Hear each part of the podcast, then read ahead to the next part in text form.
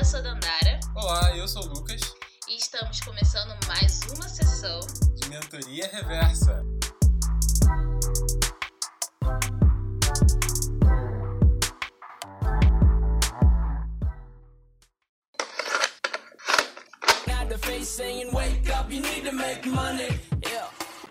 Então, pessoal, o que vocês acabaram de ouvir foi um dos principais trechos da música Stressed Out da banda 21 Pilots. E por isso o título dessa sessão é o seguinte: Acorde, você precisa ganhar dinheiro, livre tradução. E o que é importante disso tudo é que essa música fala sobre como que a gente né, se sente enquanto pessoas que vão abrindo a porteira da vida adulta, nós jovens que estão abrindo essa porteira, mas que por muitas vezes essa porta é tipo aquela porta de bar de filme de faroeste, que você depois de empurrar ela volta e bate com força, então tome cuidado. E então hoje a gente vai fazer um pouco dessa reflexão acerca dessa canção escrita pelo Tyler Joseph, entendendo, né? Você jovem, precisa de dinheiro? O que que você de fato deveria estar correndo atrás? Tem coisas aí que a gente já deveria ter conseguido, já deveria ter saído da casa dos pais, já deveria estar no qual é o, o projeto, né, de, de jovem independente que a gente está criando ou poderia criar. Wish we could turn back time to the good old days. E agora o trecho nos diz: Gostaria que pudéssemos voltar no tempo para os bons e velhos tempos. É engraçado a gente parar para pensar sobre isso, né? De fato, gostaríamos? O que, que a gente percebeu sobre a vida adulta já nesse ponto das nossas vidas que talvez causa esse sentimento que vai além de uma nostalgia exacerbada? A vontade de fato de você entrar no, numa máquina do tempo, entrar num DeLorean e sair percorrendo pelos túneis do tempo e perceber como talvez a vida do passado era melhor. A vida quando não adulta, talvez fosse melhor. Isso tudo faz a gente pensar no ponto principal, que é essa talvez a desilusão com essa vida adulta, o que se esperava e o quanto isso está às vezes relacionado com essa ideia de fato de correr atrás do dinheiro. Sobre isso, eu paro para pensar muito na questão de uma frase que eu já trouxe aqui em um episódio passado, mas é um ponto que eu acho que marca muito como eu percebo essa ideia toda do ser adulto, que é uma fala da Jut Jut, a YouTube, comunicadora, e ela fala sobre como que ela se sentiu sobre tudo isso quando ela estava na conferência da Brasil Conference. Ela falava assim: "Poxa, eu como uma adolescente, criança, via o adulto, o adulto eu tô doente, o adulto traz o remédio. Eu tô com fome, o adulto traz a comida. É essa a marca do, do salvador, da, dessa pessoa que resolve os problemas. É aquela pessoa que tá matando tudo no peito. Ela me dá tudo aquilo que eu preciso e corre atrás. E também é seu pai, é sua mãe. Então essa pessoa tá preocupada com você. Mas em adultos, em geral, eram essas pessoas que lidavam com as coisas, que arrumavam as casas, que construíam coisas. Então ficava sempre essa ideia do tipo assim: nossa, eles fazem esse mundo mundo andar. E depois, quando ela cresce, ela olha para o ao lado e simplesmente vê um bando de gente maluca, um bando de gente que toma as decisões, assim, doidas da vida. E aí nisso vem todo esse ponto da, da desilusão de você, às vezes, pensar a vida adulta e as ideias que os adultos trocam, e não só no ponto de vista do, do trabalho, mas no ponto de vista como a gente se percebe enquanto no lado social mesmo. E aí nisso, quando ela fala sobre isso, eu partilho muito dessa visão, porque eu acho que em algum momento eu também tive esse tipo de ruptura. Eu diria dos 19, 20 anos de idade, veio essa ruptura ocorrendo é, de determinados pontos que foram de questões políticas a questões profissionais mesmo, de você ver que tem muitas pessoas que falam essa frase do ah, mas há 20 anos atrás eu fazia assim, continuarei fazendo. Mas tá errado, cara. Ah, mas. Então, é, às vezes está discutindo coisas nesse nível, que até então parecia ser inimaginável, dado que o adulto é o, é o racional da, da relação, como a gente imaginava 10 anos atrás, por exemplo. Ah, sobre isso eu só consigo pensar em memes, porque, assim, quando eu, eu, eu tenho uma coisa, sabe, finalmente 30, então, eu finalmente 25 que desde criança eu tenho essa ideia de que 25 anos é a idade do sucesso. E aí, quando tiver de repente, 30. anos, eu vou estar. E o que, que eu falei? Finalmente. Já tava imaginando que é uma situação meio chaves, né? E o que que eu falei? Finalmente. E o que que é? De repente. E o que que eu falei? Não, e sabe o que é pior? É que de de repente pra finalmente completamente. Exatamente. É, um, é uma outra perspectiva. Ai, gente, olha. Enfim, o nome do filme é De Repente 30. O meu é De Repente 25.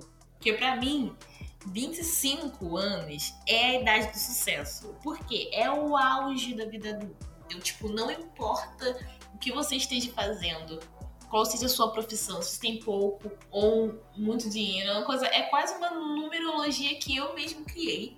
Que 25 você estará no auge. Pode ter certeza, pode perguntar para pessoa de qualquer pessoa de 25 anos como ela está. Tenho certeza que é melhor que 24 e vai ser melhor. E quando ela tiver com 26, ela falar: Cara, ano passado foi incrível. A não ser que essa pessoa tenha feito 25 em 2020. Aí esse grupo de pessoas você exclui. Mas assim, Importante. fora isso, vamos lá. Eu criei na minha cabeça essa ideia, né, de, de sucesso e de pessoa feliz com o que estivesse fazendo. Mas o mais interessante é que, para mim, esse conceito de felicidade no auge da vida adulta, ele não necessariamente estava ligado a dinheiro, isso quando eu era criança, né? Só que agora, quando eu vou me aproximando dos 25, eu fico pensando que, cara, eu nunca vou conseguir chegar no patamar que eu quero, no sonho que eu achava que eu ia ter com 25 anos se eu não estiver fazendo um bom dinheiro. Então, assim, é, você acaba que leva um, um tapa na cara da vida, entende? Porque você percebe que não é fácil, tão fácil assim chegar aonde se almeja e que os desafios, na verdade, eles são muito maiores do que qualquer outra coisa, né?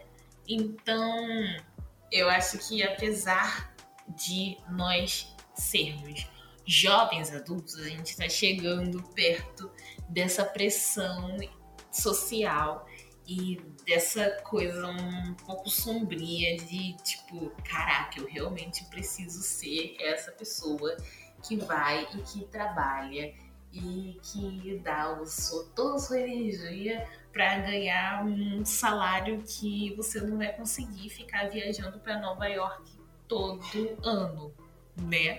muitas vezes você não vai conseguir pagar o seu aluguel. Então, eu acho que é É aquela isso. frase da Rita Von Hunt, né? Do estamos vivendo, estamos sendo apenas explorados e pagos por um quinto daquilo que produzimos. Então, é um pouco disso. Eu acho que é a segunda opção. E aí, no meio disso, a gente tem alguns Sim devaneios de que a gente tá super se divertindo, que é tipo, quando a gente gasta uma hora no nosso fim de semana vendo série, a gente acha que a gente recompensou todas as horas de trabalho da semana inteira com isso, né? Enfim, eu só, eu realmente, eu, mas eu, eu confesso que eu ainda tenho muita esperança de que quando eu tiver 25 anos eu vou estar no auge. Vai sim, vai sim. Na, na verdade, já, já está a caminho, né? Aquela coisa que a gente já vem falando aqui. O sucesso é a consequência. Então, não tem mais pra onde fugir. É, é o destino, é o destino. E um último ponto sobre essa questão foi uma coisa que, uma discussão que um amigo meu, Felipe Whittaker, tinha compartilhado comigo um, um vídeo de uma menina americana falando sobre a vontade dela de não construir uma carreira, de não ter carreira e que na verdade ela não quer ficar com essa ideia do tipo, ah, o que, que eu faço profissionalmente e que isso evolui daqui a 20, 30, 40 anos. Não, é o que. Essa questão mesmo dela alcançar experiências de vida de forma diversa e que o trabalho é simplesmente uma parte que ela precisa porque o sistema exige, mas é aquela coisa do tipo Até porque depois surgiu uma thread no Twitter que falava assim: se você não tivesse que é, trabalhar para poder suprir as suas necessidades básicas, o que você estaria fazendo? Porque tem essa discussão né, de que se as pessoas não tivessem que trabalhar, elas seriam sedentárias e não fariam nada da vida. E aí nisso fizeram essa thread para tentar provar que na verdade não seria assim. E aí as pessoas falam, tipo, ah, eu estaria aprendendo muito mais instrumentos, estaria escrevendo mais poesia. Ah, cara, eu estaria mais tempo me envolvendo nesse, nesse ativismo biológico, na, na marinha, lidando com plantas, coisas assim. Então, as pessoas indo muito mais pelo aquilo que as toca de fato. É aquela questão que a gente vai até falar isso melhor no, num outro episódio sobre essa questão da, da, do levantamento de causas e como isso aumenta muito mais por parte da geração Z. E aí a gente às vezes está fazendo essa separação do tipo causas me chamam atenção, mas eu preciso correr atrás do dinheiro. Como é que eu equilibro isso? E às vezes a balança do dinheiro pesa no bolso, literalmente. Então, assim, eu acho que isso se relaciona é aquela também corrida sem sair. com a discussão que... Não, é, eu aqui cortando, mas eu acho que isso também se relaciona um pouco com o que a gente tinha é, debatido também no episódio do Quem Quer Ser o Mr. Gomes, né? A gente falou bastante sobre isso, do porquê que a gente hoje em dia vê é, essa possibilidade de sair do país como uma grande chance, né? Porque cara, tá difícil pra caraca viver no Brasil. E por mais que a gente ame nosso país e a gente tenha essa vontade de mudança, né? De tipo, ah, transformar a minha geração e tal, tal, tal. Não dá para fazer isso sem energia, né? Chega um ponto que, cara, a gente tem 20, 21, 22 anos, mas vivendo no Brasil parece que a gente tem 50. Exatamente, exatamente. Pesa bastante. E aí agora podemos passar para o nosso próximo bloco.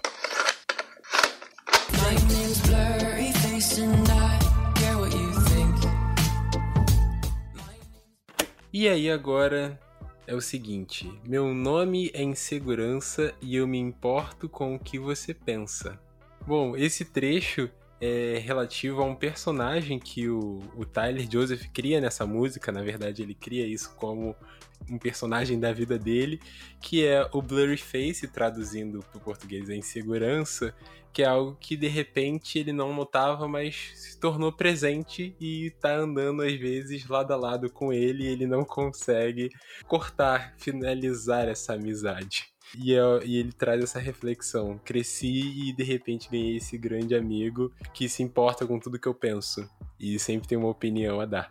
E aí a gente joga isso para a questão da vida adulta, essa reflexão da insegurança que a gente acaba sentindo e que de fato eu até percebo que ela aumenta com a idade sinto isso. Eu acho que até a gente falou um pouco disso quando a gente estava falando da questão de bloqueio criativo, e aí eu trouxe a questão do Vygotsky, que ele fala que de fato a criança é mais criativa, embora o campo de visão dela de imaginação seja mais limitado e do que do adulto, mas ela tem essa questão de ir mais para o impossível e de elaborar as coisas de forma mais criativa por essa falta de medo, de insegurança e desse pacote de coisas que a gente acaba acarretando.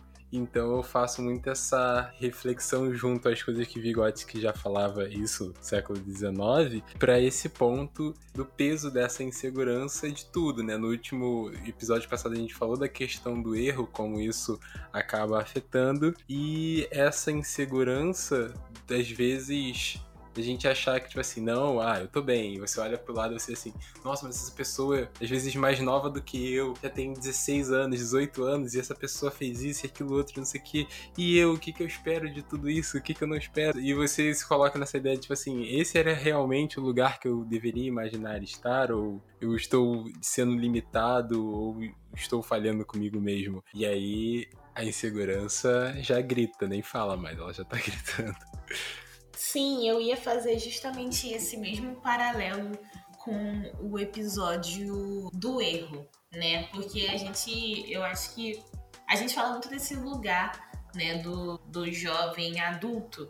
E a gente tem muito esse medo que é até bem anterior, né? De tipo, escolher qual é a faculdade que a gente vai fazer, escolher qual é a decisão que vai tomar, que carreira vai trilhar, porque a gente sente que isso vai definir meio que quem a gente vai ser no futuro, né? Eu acho que seria tão bom se a gente pudesse é, tirar um pouco disso da nossa mente e pensar que isso não define nada. Porque o mundo está em constante transformação, as oportunidades também e as nossas carreiras também. Então é meio louco, né? Quando a gente pensa, caraca, fazer isso tudo para depois mudar, e se não der certo, se não der errado. Eu acho que o melhor é ir pelo que. Ai, gente, eu vou dar umas bem piegas e falar que é o que o seu coração manda. Mas o que, que isso significa? É seguir aquilo que você realmente gosta de fazer, que te dá ânimo e que tem a ver com as suas concepções de vida e que você pensa sobre o mundo, sabe? Porque no ruim de tudo, você vai ter segurança, no mínimo, de que você está fazendo algo que você gosta e que aquilo te traz felicidade.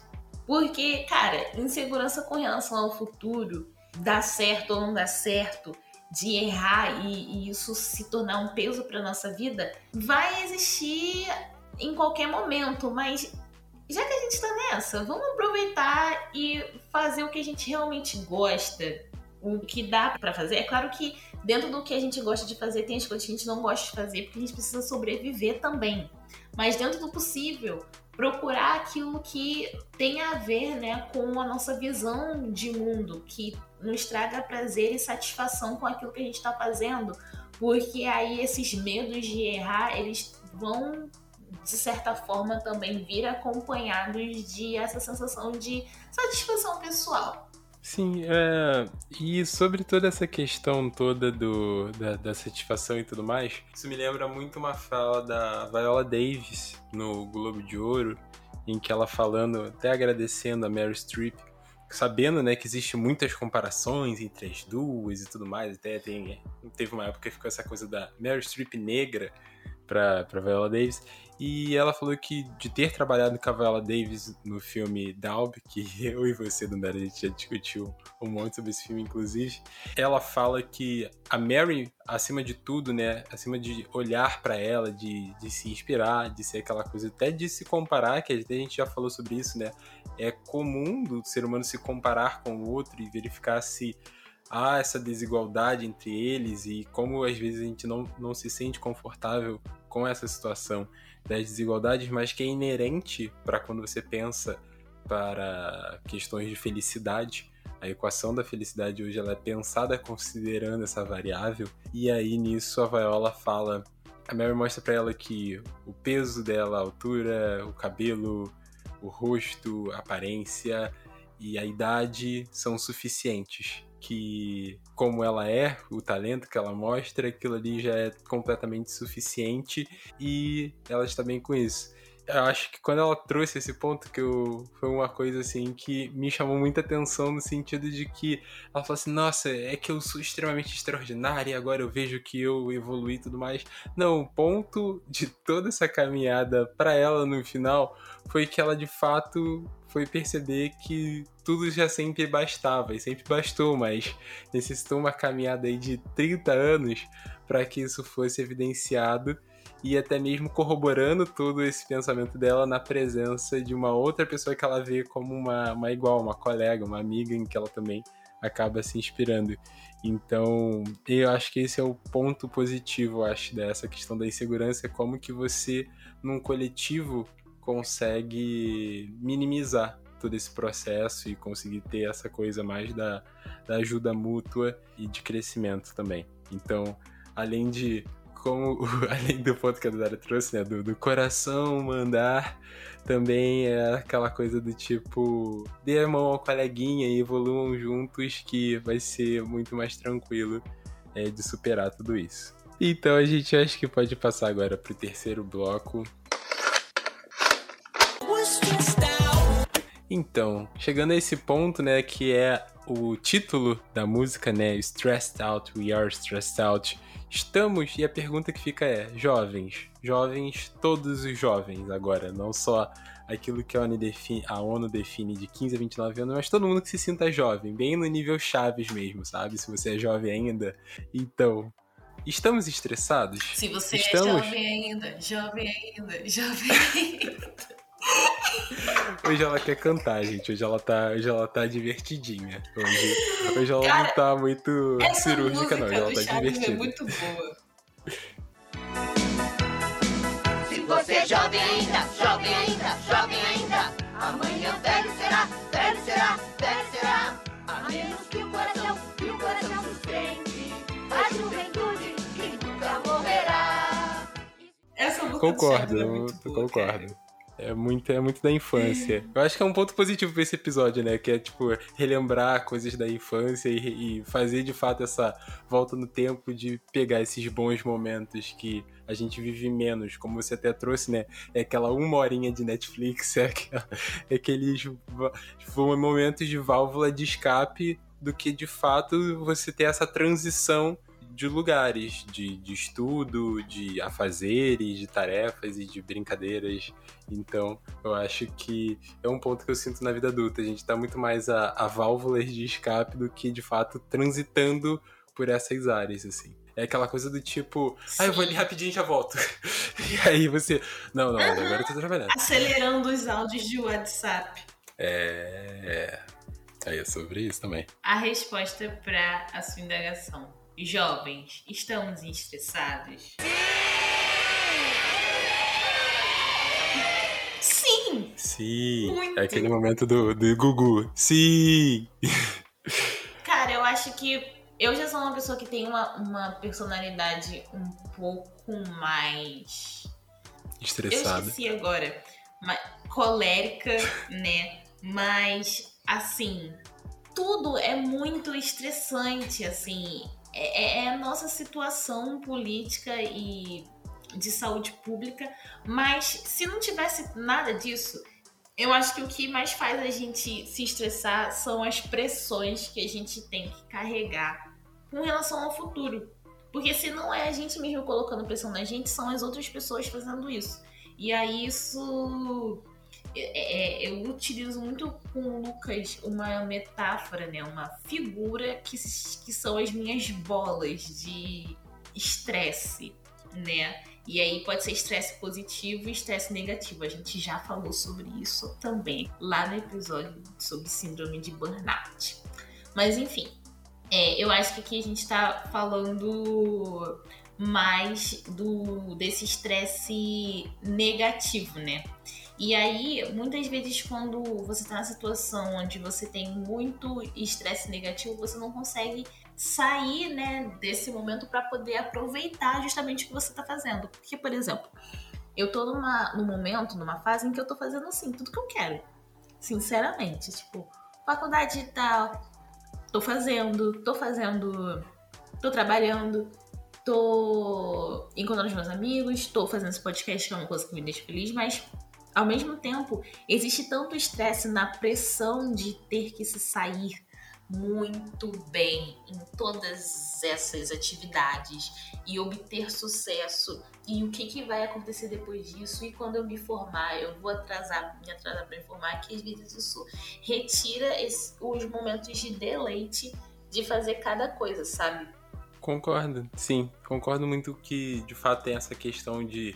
Como você sempre traz essa metáfora, né? Algumas bolas vão ficando maiores que outras e vão sugando coisas das outras e vão tomando espaços que você não consegue controlar, foge do controle. Entra toda essa cadeia de desespero, insegurança e tudo isso que a gente pontuou aqui no bloco anterior. Sobre tudo isso, né, um dos pontos que tinha falado lá no início do resumo eu queria trazer agora são pontos que da atualidade que eu fiquei pensando dentro dessa lógica toda do wake up you need to make money, do acordar para ganhar dinheiro, mas o que está em volta sobre isso também.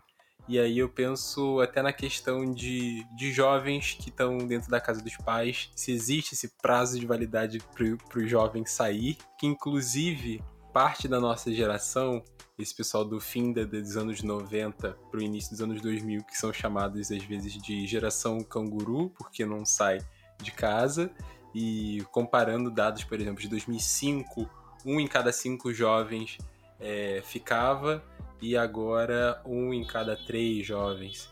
Então a gente tem esse maior número E só que o que eu, que eu não gosto nessa lógica é desconsiderar todo o cenário caótico de desemprego, de preço de, de especulação imobiliária, de aluguéis e todas as outras coisas que cercam, porque um ponto muito interessante que também rodou no, no LinkedIn recentemente foi essa coisa do tipo: ah, o pessoal fala que o salário tá competitivo e tá ótimo, mas aí você faz as compras, faz o aluguel, faz tal coisa, e o que que, que, que de fato sobrou para alguma coisa?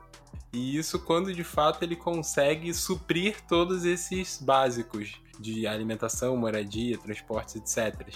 Então, essa questão do, de, de se imaginar um jovem adulto e avaliar essa questão do, dos prazos para as coisas. Isso seja para sair de casa, seja para tá casado, ter filhos. E esse é um ponto que eu e Dandara recentemente entre nós em off, a gente teve essa discussão, né? Qual que deveria ser o tempo para casar e, e, ter os filhos? E isso considerando que a gente quer obter sucesso em nossas carreiras, naquilo que a gente vai fazer. Ah, vamos jogar lá para os 30 e poucos. E as pessoas vão olhar assim, nossa, mas isso dentro da minha própria família. Tem pessoas que falam assim, nossa, mas filho mais de 30 anos? Para algumas pessoas isso fica uma coisa meio inimaginável, né? Do tipo, nossa, você vai ter, sei lá, tantos anos, você já seja muito velho para poder curtir o que o seu filho vai estar tá experimentando numa fase mais da adolescência e tudo mais. E eu fiquei assim, ué, mas da onde que você tirou isso? e aí a gente acaba internalizando essas coisas que às vezes não, não da gente. A gente pode estar muito bem. E eu, por muito tempo, fico bem com isso, mas vem aquela ponta de, de insegurança e às vezes pensar prazo em coisa que não deveria existir por entender que existe esse estresse do que, que a gente deveria esperar dessa vida adulta. E aí volta tudo aquilo que o, Tyler Joseph já falou, né? Às vezes essa vontade de voltar para os bons e velhos tempos, que a gente podia ouvir a cançãozinha de Ninar e só brincar e que nada iria acontecer e não estaríamos estressados. E eu acho que o último ponto aqui que eu tinha para comentar era essa questão quando ele fala. Esse é um ponto que o, que o jovem americano sente mais do que a gente, quando ele pergunta, né? Entre os empréstimos estudantis e a casa na árvore, nós sabemos que todo jovem escolheria a segunda opção.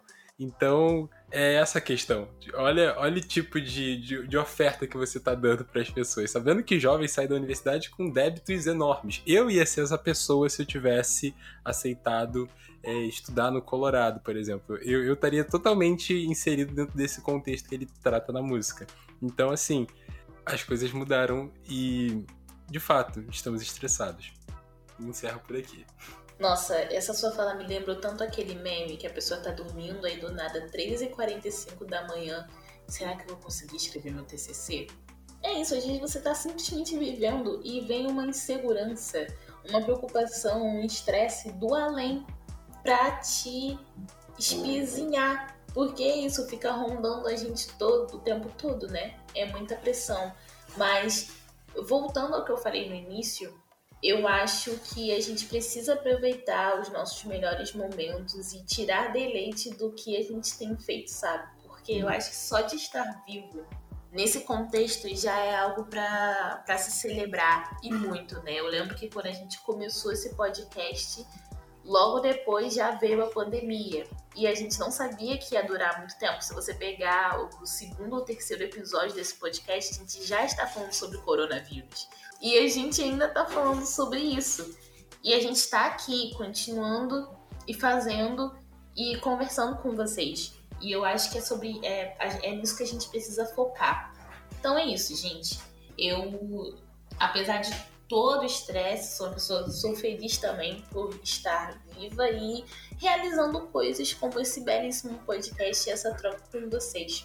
Eu espero que vocês estejam gostando do que a gente tem feito e continuem acompanhando o nosso trabalho por aqui. É isso. Sigam a gente nas redes sociais também para ficar ligadinhos nos próximos episódios. É mentoria reversa, fácil de achar. E a gente também tá no LinkedIn, tá? Só procurar podcast Mentoria Reversa. É isso, galera. Beijo e até a próxima sessão até a próxima sessão. E talvez pra gente não terminar com um clima muito lá para baixo, vamos pegar a dica da Dandara e soltar aí um pouquinho de Emicida para vocês. Tchau, tchau, galera. Até a próxima sessão.